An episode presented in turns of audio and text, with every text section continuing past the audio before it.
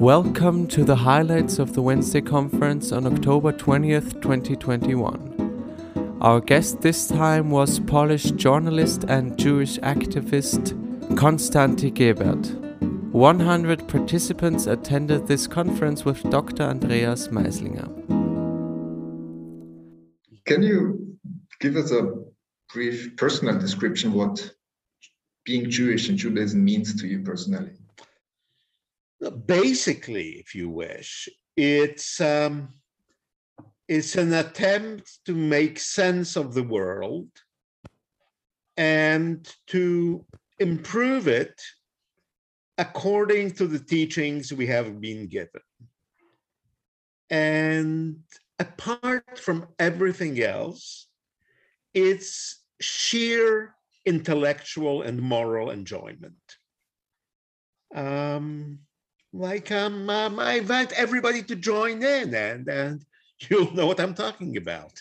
So, so with joining in, you probably mean to to study Judaism, to learn about Judaism, Yeah. without the necessity of converting to Judaism, right? Certainly not. I mean, God doesn't identify the party card you, you wear in, in your pocket, right? Um, whatever salvation is, it's not reserved to Jews alone. We don't believe we are the only true religion. We believe we are the only true religion of the Jews, and that's enough. We can't pronounce ourselves on the revelations that other peoples might have received. But um, the study is open for all, and it's sheer joy. So what what so you know many many people describe uh, being Jewish as, as a burden. Why, why do you describe it as joy? Well, there's always a price tag involved, right?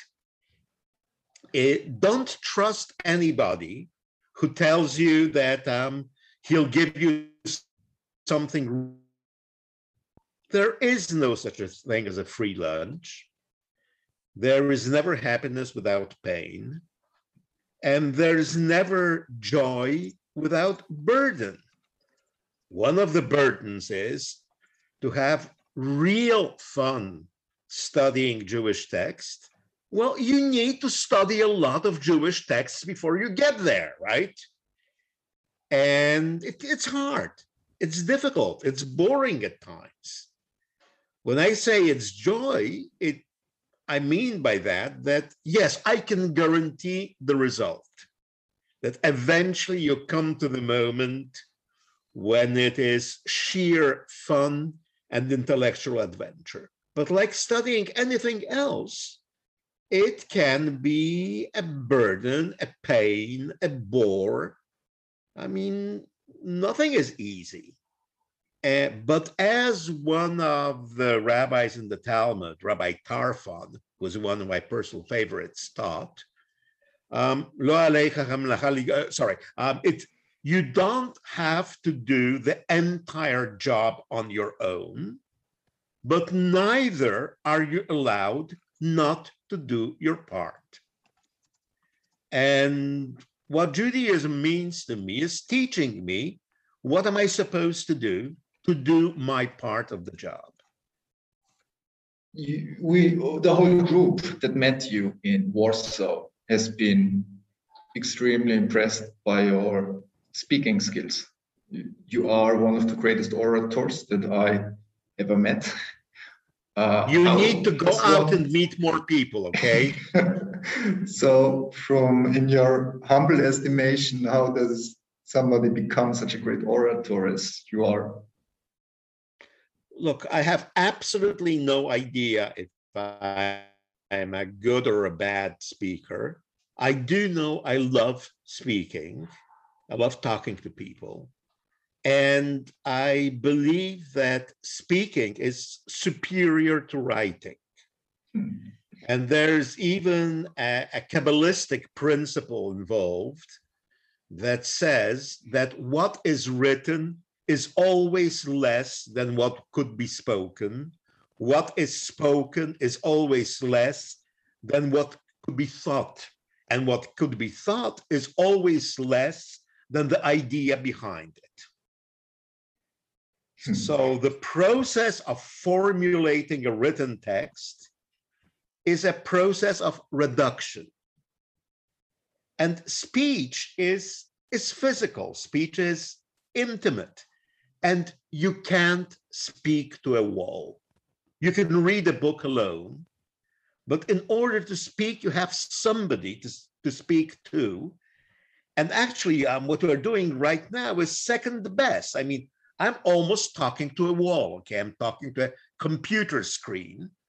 I know the theory that at the other end of the mysterious limbo of the internet, there are actually physical living people. But I don't, I can't read your body language, okay? And it's infuriating because the real fun part of, of talking is the fact that it's always a two-way street. That when you speak, you always interact. You react at times unconsciously to the way the other person reacts to your speech. And this is the fun. Because ultimately, you're doing something together. When I write a text, yeah, it's like dancing. Together. Yeah, yeah. When I write the text, I might be satisfied with the text. Hooray for me, but who cares? I mean, that text goes out into total anonymity, gets read or not read by people I never met, and I don't really know what they think. And what could I do to make the text better? And is it relevant at all? So, okay, I'll shut up here. But um, as you probably have deduced, yes, I prefer talking to writing. How did the Jewish community change or was impacted by the transition from the USSR to Poland to Poland joining the EU. So this the timeline. How did how did all these major societal shifts affect the Jewish community specifically? Uh, the shortest answer is uh, when communism ended in 89, there was no Jewish community. There were individual Jews, many of them afraid that they will be identified as Jews. There were a few Jewish institutions in Poland, but there was no community in the sense of a group of people pooling their resources to build something of common interest. And what the fall of communism has enabled is rebuilding a Jewish community. We have it now. And the, the fundamental difference, uh, if you wish, is uh, the first institution that we built, of course, was a Jewish kindergarten that later became a Jewish school. We didn't have a Jewish school under communism, the, the authorities wouldn't allow it. So my three elder children went through the regular school system, all of them experiencing anti-Semitism, whatever that, that is normal. But my youngest son went to Jewish kindergarten, and that meant that he did not have the experience his elder siblings had, I had, almost any Jew in Poland had, which is to be Jewish is to be alone. He knew that to be Jewish means you're part of a group, okay? He had to find out that there are kids that are actually not Jewish. And his fundamental experience in life is completely different from that of his elder siblings or of his parents or of, as I said, most Polish Jews. He knows that to be Jewish is to never be alone. The way that we knew that to be Jewish means always to be alone. And this is the change that having a community brings. Very interesting. So you'd say the the unification of Poland and joining the EU was more also bring the community together, not only internationally, but also in a domestic, on a domestic and regional level? Well, Poland joining the EU was, first of all, uh, a huge sigh of relief. We were finally coming home.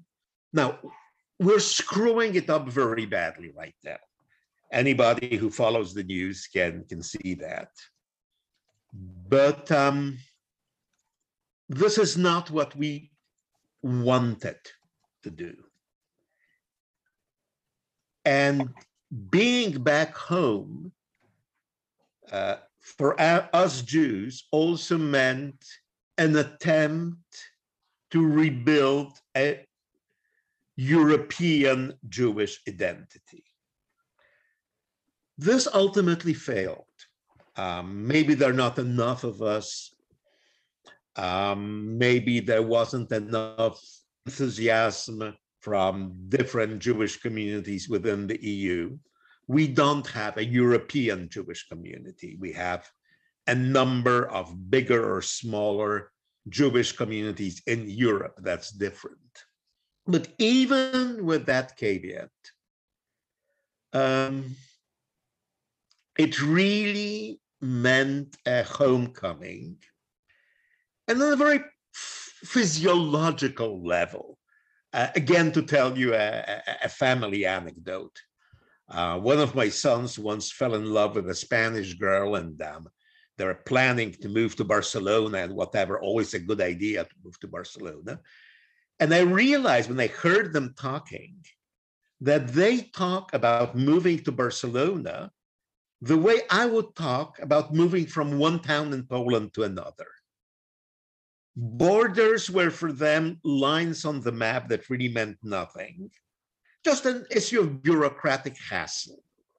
When I fly out of Warsaw, I can always physiologically tell by the feeling in my guts when we cross the former Iron Curtain.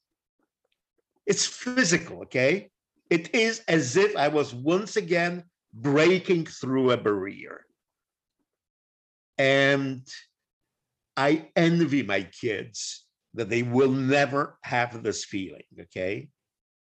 That borders for them will remain just lines on maps, some kind of bureaucratic nonsense that doesn't affect your life. My life was determined by borders. In their lives, in your lives, borders are irrelevant. You can't even imagine how lucky you guys are. Have you heard about the small Austrian town Braunau am Inn? Yes. Yeah. And there is the birth house of Hitler. Mhm. It's empty. It's owned by the Aus- by the Republic of Austria. And the question is what to do with this house. Turn it into a refugee center, for Christ's sake. There are people out there who need, need a roof over their heads. Nobody has a better claim to a building that. What do you think about birthplace- the plan of the government? They want to join it, uh, use it as a police station. please. Okay, look, uh, um, uh, uh, governments are not usually very smart, but this is one of the dumbest things I've ever heard. Can we quote, can we quote you? Please quote me. Yes. Yeah, Turn you it know, into uh, a refugee center. Gebert, uh, my proposal for 21 years is to use it as a house of responsibility. I would like to invite people from all over the world to come to Braunau and to think about their responsibility towards the past or with their own past, you know, their own history. Responsibility now in the present and responsible responsibility for the future. And what you said about the refugee place, there are better places, you know, for refugees in Braunau because the house is not very comfortable and therefore I would not use it as for refugees. They, they, you know, they should not be exposed on this special place. But it's a long, it's a long story. We, we could discuss it. Okay. But what do you think about this idea to invite young people and to think about the responsibility?